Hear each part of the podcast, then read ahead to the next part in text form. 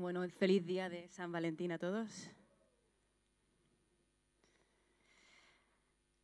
Bueno, gracias Señor. El día de los enamorados con nuestro mayor enamorado, ¿no?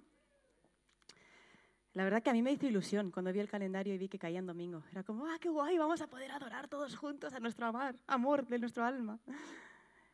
Bueno, vamos a seguir con la serie con la que estamos. Eh, si eres parte de Amistad, has estado siguiendo la serie, em, arrancamos el año con el Salmo 27, con la meta de ser una iglesia inamovible porque aprendemos a anclarnos en las verdades de la palabra, venga lo que venga, pase lo que pase. Y hicimos nuestro ayuno de iglesia y hemos estado viendo diferentes versículos del Salmo 27. ¿Quién se lo ha memorizado? Muy bien, hay algunas manos levantadas. ¿Quién ha llegado a la mitad? Yo también. Pero ah, todavía nos queda un mes de serie. No, perdáis el ánimo. Vamos a, vamos a repasar del Salmo 27 del 1 al 7 y hoy vamos a seguir con el versículo 8. Entonces, Salmo 27 versículo 1 dice, el Señor es mi luz y mi salvación, si te lo sabes, ¿a quién temeré? ¿Verdad? El Señor es la fortaleza de mi vida, ¿de quién tendré temor? Cuando los malhechores vinieron sobre mí para devorar mis carnes, ellos, mis adversarios y mis enemigos, tropezaron y cayeron.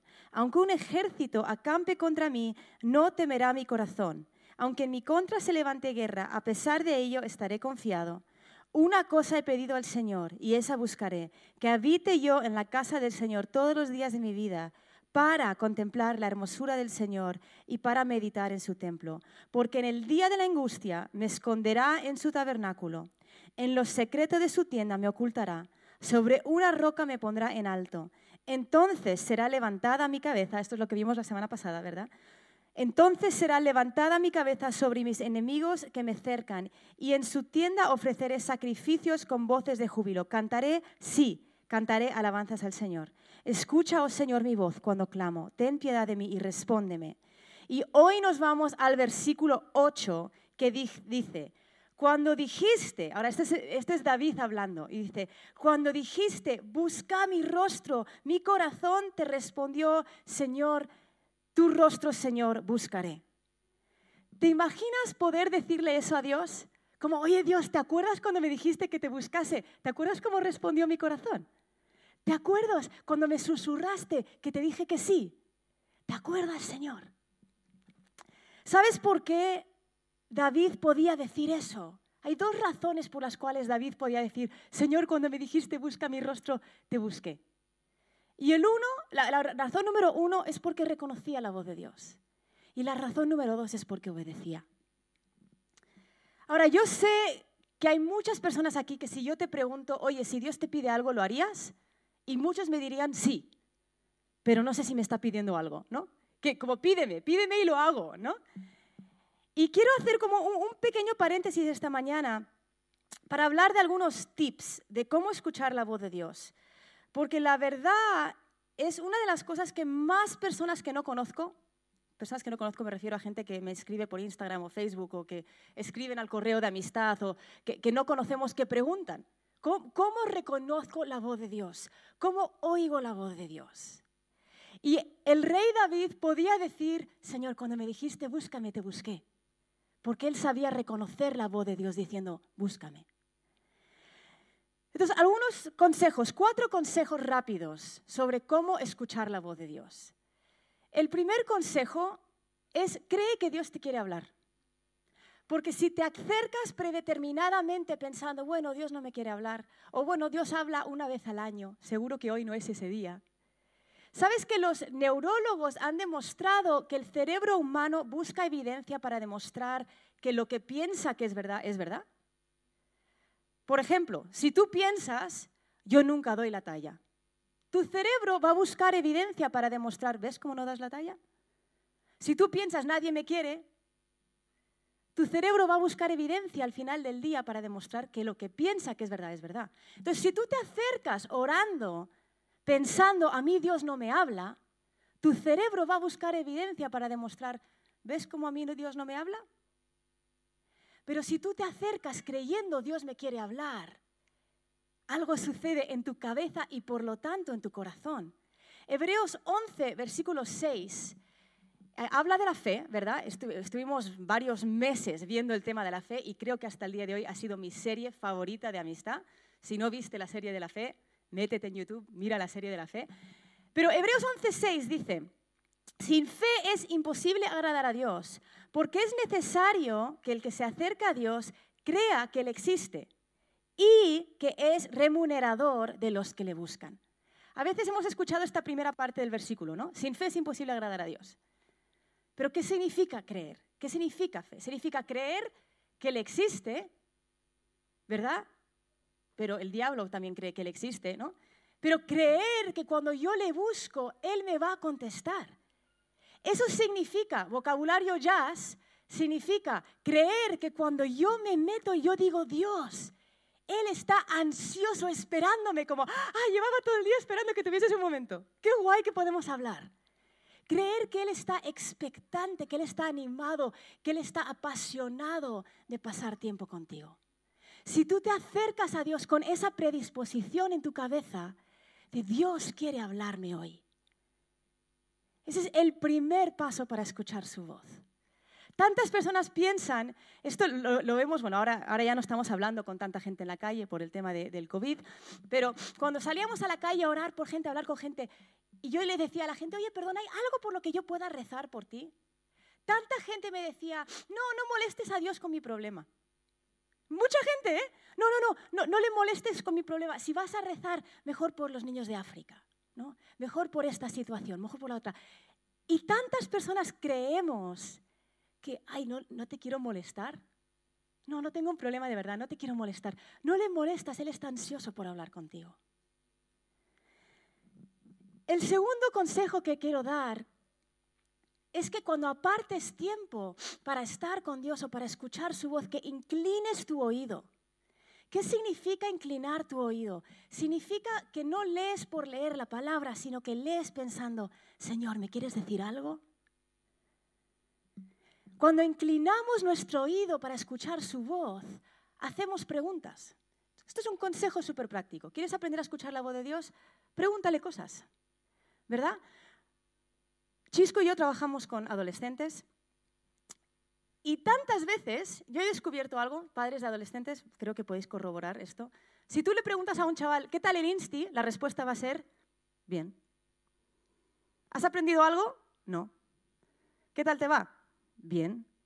Pero si de verdad yo quiero saber, oye, de verdad quiero saber qué tal te va el Insti, no voy a preguntar qué tal el Insti, voy a preguntar, oye, ¿cuál es la asignatura que más te gusta? ¿Y cuál te está costando? ¿Y por qué te está costando? ¿Y los profes qué tal? ¿Buen, buen rollo, mal rollo? ¿Por qué? Porque cuantas más preguntas hago, más voy a saber. Entonces, si tú quieres aprender a conocer la voz de Dios, hazle preguntas. Yo veo las noticias y digo, Señor, ¿tú qué piensas de esto? Esta semana estaba viendo que si Trump, que si Biden, que si le, que denuncia, que si no le denuncia, que es juzgado, que si... Y decía, Señor, ¿Qué, piensas tú de todo este? De todo? Tú sabes todo, ¿no? Tú sabes todo lo que ha pasado, lo que no ha pasado. ¿Tú, qué piensas? Voy al supermercado y digo, Señor, ¿me, ¿me, falta mantequilla o tengo mantequilla? Porque si no le hacemos preguntas, no aprendemos a escuchar su voz. Y si crees que Él quiere estar íntricamente implicado en tu vida, eso significa que le importa tu vida. No solo le importa tu vida cuando estás en crisis, le importa tu vida diaria. Cuanto más aprendemos a escuchar, a escuchar su voz de manera intencional, apartando tiempo, haciendo preguntas, más reconocerás la voz de Dios en tu vida diaria cuando no le estás preguntando algo. Más reconocerás esa voz que interrumpe tus propios pensamientos para decir, oye, Jazz, no es así. A veces yo estoy pensando algo y Dios me dice, oye, que estoy aquí, ¿no? Que lo que estás pensando no, en realidad, en realidad no es eso, en realidad es esto. Y digo, ah, ni siquiera te estaba preguntando, qué guay. ¿Por qué? Porque aprendes a escuchar la voz de Dios de manera intencional. Tercer consejo es, acalla otras voces. Esto es lo más difícil, ¿no? Ahora, va más allá de apagar el móvil, de lo que Ramón habló un poquito la semana pasada, ¿verdad? Va más allá de apagar el teléfono. A mí me ayuda o bien poner un cuaderno o bien con el móvil en modo avión, apuntar cosas que me empiezan a distraer cuando, cuando empiezo a pasar tiempo con Dios. Ya sea eh, ostras, tengo que hacer esto luego, se me ha olvidado no sé qué, tengo que tener esta conversación, tenía que haber dicho esto a no sé quién y se me ha olvidado. Voy apuntando esas cosas al principio de mi tiempo con el Señor. Incluso cosas como, ay, tengo que orar por fulanito, que suena muy espiritual, ¿verdad? Es espiritual, quieres orar por alguien. Lo apunto, oro por ellos al final. ¿Por qué? Porque quiero aprender a escuchar su voz. Quiero primero estar con Él antes de simplemente pedir, ¿no? O de presentar lo que me preocupa. apunta esas cosas porque eso te va a ayudar a callar esas voces que son distracciones y que son normales. Y el cuarto consejo es que está bien confirmar si fue Dios. Si te viene algo a la cabeza, decir, Señor, ¿eso fuiste tú? Padre, estoy sintiendo esto, esto, esto eres tú. Pregúntale. Vuelve a lo mismo, ¿no? haz preguntas. Y conforme vas aprendiendo a escuchar la voz de Dios, va a ser más fácil reconocerlo. Jesús le dijo a sus discípulos en Juan 10, versículo 27, dice, mis ovejas oyen mi voz y yo las conozco y me siguen. Esto es lo que estaba diciendo David, ¿no? Escuché tu voz y respondí. Conocí tu voz como las ovejas y te seguí. Hace unos años, no sé, no sé por qué, no sé qué hizo Chisco sin querer en el teléfono, y yo no lo sabía, y él tampoco sabía que lo había hecho, que había puesto algo para que cuando él llamase a alguien saliese número oculto.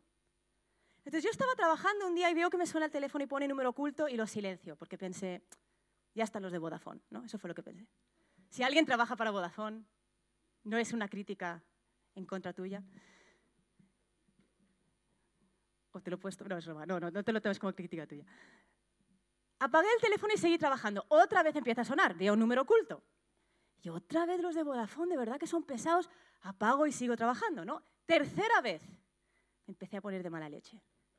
Todo porque me monté la película que eran los de Vodafone, ¿no? Y empecé a pensar, les voy a contestar y muy amablemente les voy a decir que yo no he firmado ninguna ley de protección de datos y que me quiten de la lista porque si no... Ese era mi plan, ¿no? Ya me había bajado de la cruz, ya estaba cabreada. Y contesto el teléfono y, de y oigo, hola. Y con el hola, yo ya supe que era Chisco. Yo no, él no tuvo que decir, no, no soy, ya tranquila, no soy de Vodafone. No me tuvo que explicar que no era de Vodafone. En cuanto él me dijo, hey, dije, oye, que me está saliendo tu número como número no oculto. ¿Por qué reconocí su voz tan rápido? Porque he pasado tiempo con él. Porque le he hablado, le he preguntado, me ha contestado, él me ha preguntado, yo le he contestado y ya conozco su voz. A eso se refiere este versículo cuando, eh, en Juan 10, cuando Jesús dice, mis ovejas oyen mi voz y yo las conozco y me siguen. David conocía la voz del Padre, pero no solo conocía la voz del Padre, le seguía. Este versículo 8 que estamos viendo hoy dice, cuando dijiste, busca mi rostro, mi corazón te respondió, tu rostro, Señor, buscaré. ¿No quieres ser alguien que pueda decir eso? Señor, cuando me dijiste, busca, respondí, tu rostro, a ti, tu persona, buscaré.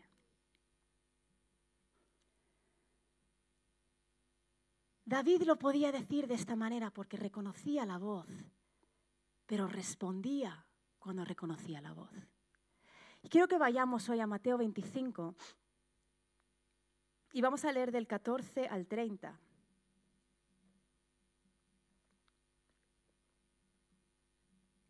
Y a lo mejor es una historia, una parábola que ya te sabes, pero vamos a, vamos a desmenuzar un poquito esta parábola, porque es un ejemplo muy claro de lo que significa tu rostro, Señor, yo buscaré. De lo que significa responder o obedecer cuando Dios nos habla o nos dice algo. Y dice, porque el reino de los cielos es como un hombre que al emprender un viaje llamó a sus siervos y les encomendó sus bienes.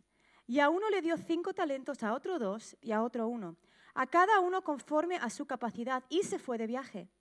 El que había recibido los cinco talentos enseguida fue y negoció con ellos, y ganó otros cinco talentos. Asimismo, el que había recibido los dos talentos ganó otros dos.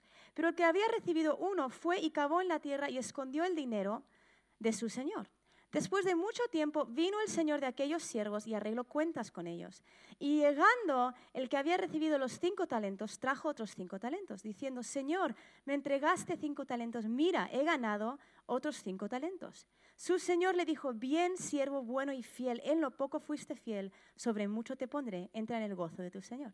Llegando también el de los dos talentos, Dijo, Señor, me entregaste dos talentos, mira, he ganado otros dos talentos. Su Señor le dijo, bien, siervo bueno y fiel, en lo poco fuiste fiel, sobre mucho te pondré, entra en el gozo de tu Señor. Pero llegando también el que había recibido un talento, dijo, Señor, yo sabía que eres un hombre duro, que ciegas donde no sembraste y recoges donde no esparciste, y tuve miedo y fui y escondí tu talento en la tierra. Mira, aquí tienes lo que es tuyo. Y luego sigue y, el, amo está enfadado porque el siervo no hizo nada con ese talento. ¿no? Esta parábola nos habla de obediencia, nos habla de hacer algo con lo que Dios nos ha dado. Y la obediencia es un tema central en toda la palabra, Antiguo Testamento, Nuevo Testamento. Es un tema central. ¿Por qué? Eh, Jesús lo explica en Juan 14, versículo 23. Dice, si alguno me ama, guardará mi palabra y mi Padre lo amará y vendremos a él y haremos con él la morada. Nuestra obediencia es un símbolo de nuestro amor por Él.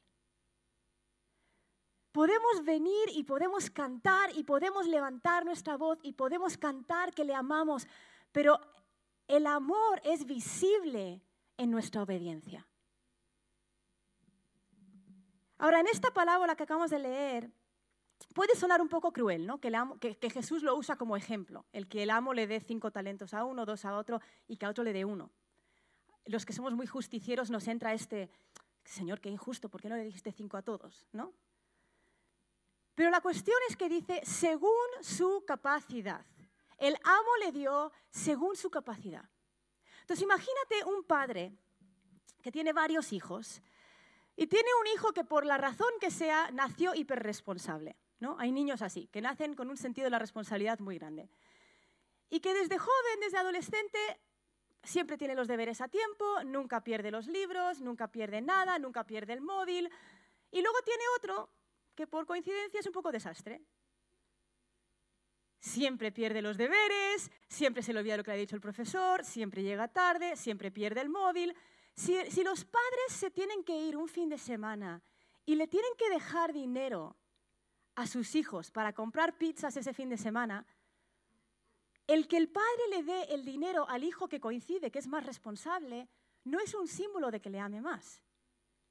Es dos dedos de frente, ¿no? Es inteligencia. Y conforme pasan los años y, el otro chaval empieza a madurar y empieza a crecer, el padre no seguirá toda la vida solo dándole... ¿Te imaginas? En su herencia. Solo le doy todo mi dinero a este hijo que siempre ha sido responsable de adolescente. No, ya cambiaría porque habrá visto un crecimiento y una madurez. Entonces pasa lo mismo en esta parábola. El amo da según su capacidad y luego espera para ver qué hace con lo que le ha dado. Ahora, esto es en la versión de, las Américas que acabamos de leer, dice el reino de los cielos es como un hombre que al emprender un viaje. La versión de la Reina Valera dice el reino de los cielos es como un hombre que, y usa el término, yéndose lejos. Y hay veces que yo hablo con gente que dice, es que parece que Dios ya no está tan cerca. O te dicen, me acuerdo cuando me convertí, es que era como que Dios estaba ahí. Y ahora parece que está más lejos. Ahora, es verdad que hay tiempos donde Dios, donde tenemos esos tiempos como un poco más de soledad, donde Dios quiere que aprendamos a escuchar su voz de maneras diferentes. Te acostumbras a que Dios te hable de una manera y de repente dices, ya no me hablas. Y quiere que aprendas a escuchar su voz de otra manera. Pero hay muchas veces que ese sentimiento de yéndose lejos es porque Dios está esperando a ver qué hacemos con lo que nos dijo. Él es un buen padre y quiere que hagas algo con lo que te dijo. Muchas veces la gente me pregunta que ya no escuchan a Dios, ¿no? Como, oye, ya no oigo a Dios, ¿qué, hago? Mi, mi primera pregunta suele ser, ¿qué fue lo último que te dijo? ¿Qué fue lo último que te dijo? Porque a lo mejor está esperando que hagas algo con lo último que te dijo y hacer algo con eso es esencial para lo que viene. Él es un buen padre. Yo quiero que veamos un vídeo en esta mañana. No sé si voy a tapar algo del vídeo. No, voláis a poner desde ahí. Son tres minutillos de vídeo y explica tan bien este concepto. fine until he was five and a half months. That's when we tried to introduce baby foods. Uh, and he would scream. He was in a lot of pain. When he was about 15 months old, we realized that he didn't have any absorption. And from the age of four, uh, he was in a wheelchair because he had a progressive muscle disease as well. He couldn't go to school. He couldn't eat anything because his intestines couldn't take any food.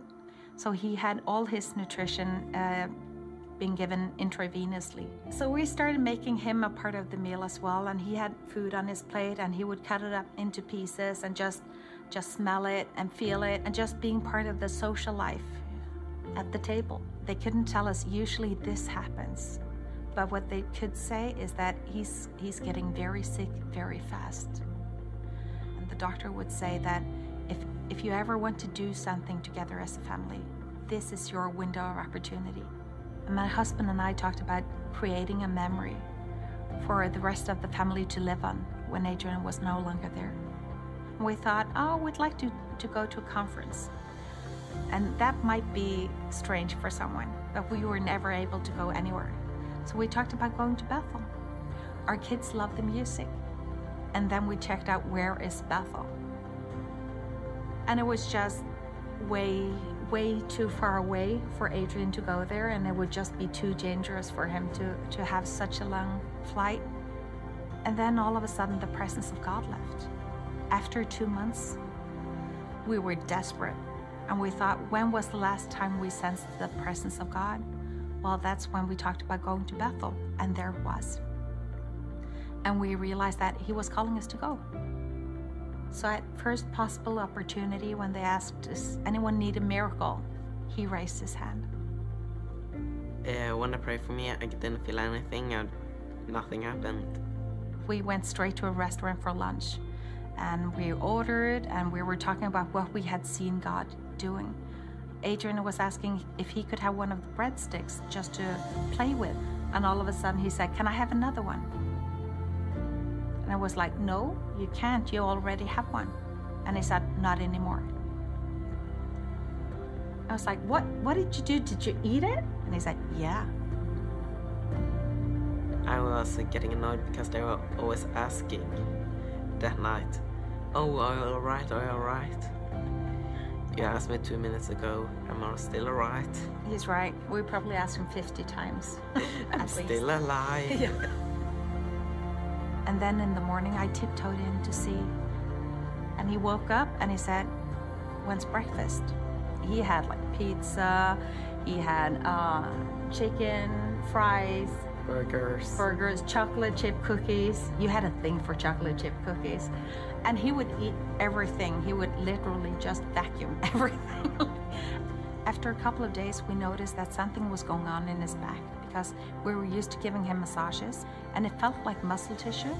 And we thought, this is just too weird. We won't tell anyone. But within a few days, he was jumping out of his wheelchair and just running about and I was running around and I used that I could sit down. I couldn't sit down. You have, uh, you fold the wheelchair with bags. I had all my shopping bags in your wheelchair. Yeah. it came in handy.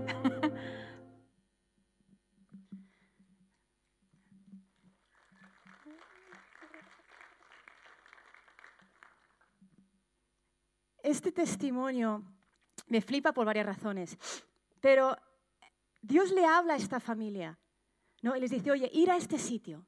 Y ellos lo ven súper complicado y de repente no sienten nada. El sentimiento de yéndose lejos, el amo, invade sus vidas. Y uno podría pensar, jo, encima que les quedan unos meses de vida a su hijo, encima ahora no sienten la presencia de Dios. Qué mala leche Dios, ¿no? Sin embargo, era esencial que ellos pusiesen en práctica lo que les había hablado. Ahora no vamos a hablar sobre qué hubiese pasado si no lo hubiesen hecho, hubiese muerto el chaval, no hubiese muerto el chaval, yo qué sé. No, no sabemos. Pero la cuestión es que cuando Dios nos habla, no es solo para entretenernos. Como, y si bueno, si no lo haces, pues ya te hablo de otra cosa. No. Es porque es esencial que caminemos en lo que Él nos habla. David sabía reconocer la, voz del Padre y respondía. Y cuando respondemos a la voz del Padre, empieza a pasar algo en nuestras vidas y en nuestro corazón. Efesios 4, versículo 29 dice, andad en el Espíritu y no satisfagáis los deseos de la carne. Andad en el Espíritu. Y uno puede decir, ¿cómo ando en el Espíritu? ¿Qué significa andar en el Espíritu? ¿No? Andar en el Espíritu significa que conforme escuchas su voz respondes y empiezas a caminar en lo que Él te está hablando. Y cuando caminamos en lo que Él nos está hablando, empieza a hacer su morada en nosotros. Es lo que Jesús estaba diciendo en Juan. Si me amas, obedeces mis mandamientos y yo entro a vivir en ti.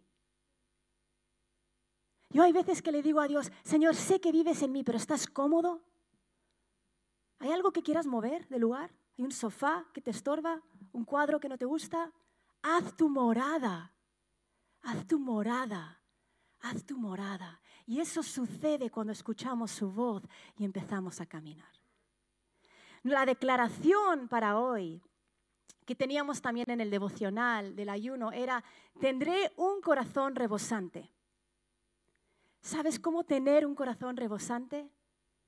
Cuando tu corazón está lleno de Él. ¿Verdad?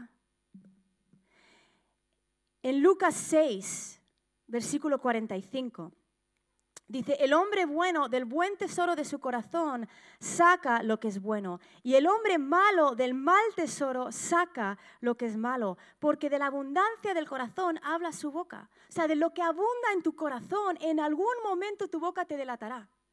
Por mucho que te aprendas el vocabulario religioso y que sepas qué es lo correcto, qué decir, qué no decir, en algún momento saldrá de tu boca lo que está en tu corazón. Por eso es esencial responder a su voz, para que Él haga su morada en nuestro corazón. Porque desde ese lugar de intimidad con Él, cuando Él nos purifica y nos limpia, de lo bueno de nosotros saldrá. En Proverbios 4, versículo 23, dice, con toda diligencia guarda tu corazón porque de él brotan los manantiales de la vida. De él brotan. Tendré un corazón rebosante. Es nuestra declaración para esta semana. ¿Quieres tener un corazón rebosante? Guarda tu corazón. ¿Cómo? Respondiendo a su voz. Puede ser en tu momento devocional con Él, dejando que Él saque y sane cosas de tu corazón. Puede ser a la hora de tomar una decisión que tú oyes que Él susurra tu voz, su voz, y decidir caminar en el Espíritu. Pero que al igual que David, nosotros podamos decir, Señor, cuando me dijiste busca, ¿te acuerdas cómo te busqué? ¿Te acuerdas cómo respondí? Podéis ir saliendo, Dan y company. Hay algo que, a lo mejor me has oído hablar de ello, pero hay algo que yo llamo las banderas rojas del corazón. Las banderas rojas son esas cosas que nos avisan de que algo no está 100% bien. Y yo creo que David sabía reconocer esas banderas rojas. Cuando vas a la playa, ¿verdad? Ves la bandera verde de que todo está bien, verde, amarilla, naranja, de hoy ten cuidado. ¿Y bandera roja qué es? Marea peligrosa, mucho viento, ten cuidado, mejor no te bañes, ¿verdad? Reconocer esas banderas rojas en nosotros son esas cosas que nos invitan a responder a su voz. Yo voy a ser súper sincera. Esta es mi bandera roja. Cada uno tendrá su bandera roja. Mi bandera roja, ahora no tenemos este problema porque estamos con el, bueno, problema no, situación, porque estamos con el COVID. Eh, entonces ya no oramos por gente como orábamos antes en Galileo, si os acordáis, ¿no? Terminaba la reunión, venía gente, nos quedábamos orando y cuando teníamos dos reuniones y orábamos por gente, terminábamos súper tarde, ¿no? Mi bandera roja, estoy siendo muy, muy vulnerable delante de todos vosotros y las cámaras, es cuando mi pensamiento era, qué hambre tengo, ¿no habrá otra persona para orar por gente hoy? Esa es mi bandera roja. ¿Por qué sé que es mi bandera roja? Porque yo sé que una de las cosas que más me apasiona es orar por gente. Eso es lo que más me gusta. Entonces, si no quiero hacerlo, es una invitación del Espíritu Santo a decir, hey, algo en mi corazón me está diciendo, busca tu rostro. Y Señor, yo quiero responder y decir, tu rostro busque. En Apocalipsis capítulo 2, versículos 4 y 5. Jesús está hablando a la iglesia de Éfeso y dice, pero tengo esto contra ti que has dejado tu primer amor. Nos solemos saber ese versículo, ¿verdad? Ese es como de los famosillos. Pero si sigues leyendo la segunda parte, dice, recuerda por tanto de dónde has caído y arrepiéntete. Y esto es lo que a mí me encanta. Dice, y haz las obras que hiciste al principio. Esas son tus banderas rojas. ¿Qué hacías al principio? ¿Despertarte a las 5 de la mañana para buscarle? Y ahora piensas, jo, ¿te acuerdas cuando hacía eso? En esta mañana la voz de Dios te está diciendo, hey, busca mi rostro. ¿Qué es lo que hacías al principio? Llegar pronto y ver dónde podías ayudar. La voz del Señor te está diciendo, busca mi rostro. ¿Qué es lo que hacías al principio? Compartirle a todos acerca de tu fe.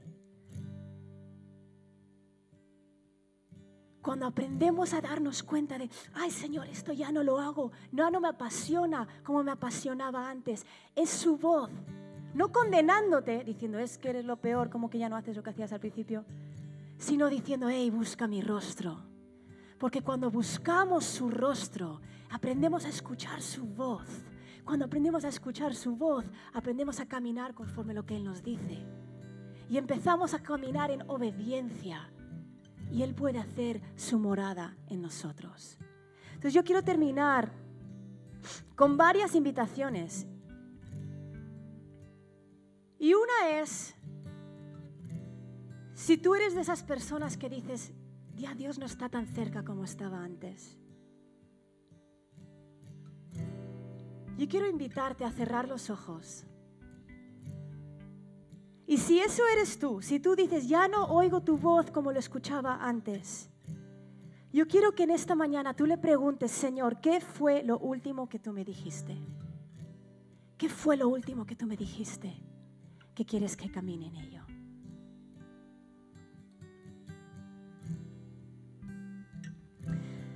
La otra invitación que quiero hacer es que si tú dices, yo quiero ser de esas personas que aprende a escuchar su voz,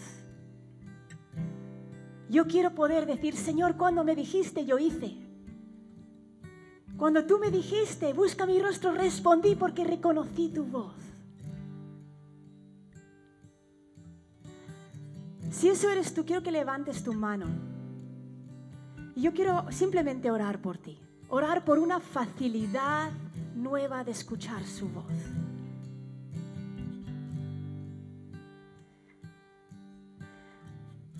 Padre, aquí estamos en esta mañana.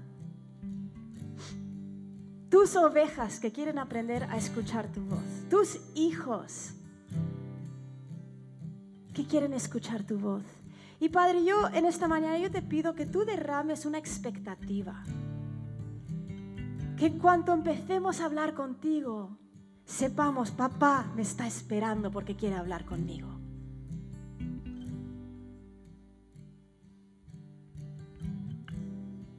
Padre, cualquier mentira del diablo de que te molestamos con nuestras oraciones o nuestras preguntas, de que tú estás demasiado ocupado, de que no quieres hablarnos, de que no somos capaces de escuchar, de que no podemos acallar todas las otras voces Padre, en esta mañana exponemos esas mentiras y te pedimos por tu verdad,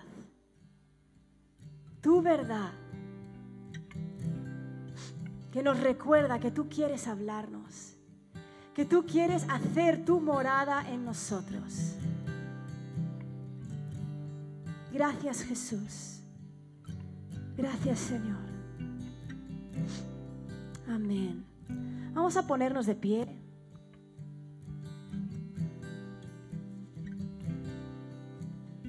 Y vamos a terminar cantando, pero antes de terminar exaltando su nombre y levantándole a Él, vamos a repetir esto juntos, ¿vale? Cuando Dios me llame, buscaré su rostro. Otra vez, cuando Dios me llame, buscaré su rostro. Cuando Dios me llame, buscaré su rostro. Tendré un corazón rebosante. En el nombre de Jesús. Amén.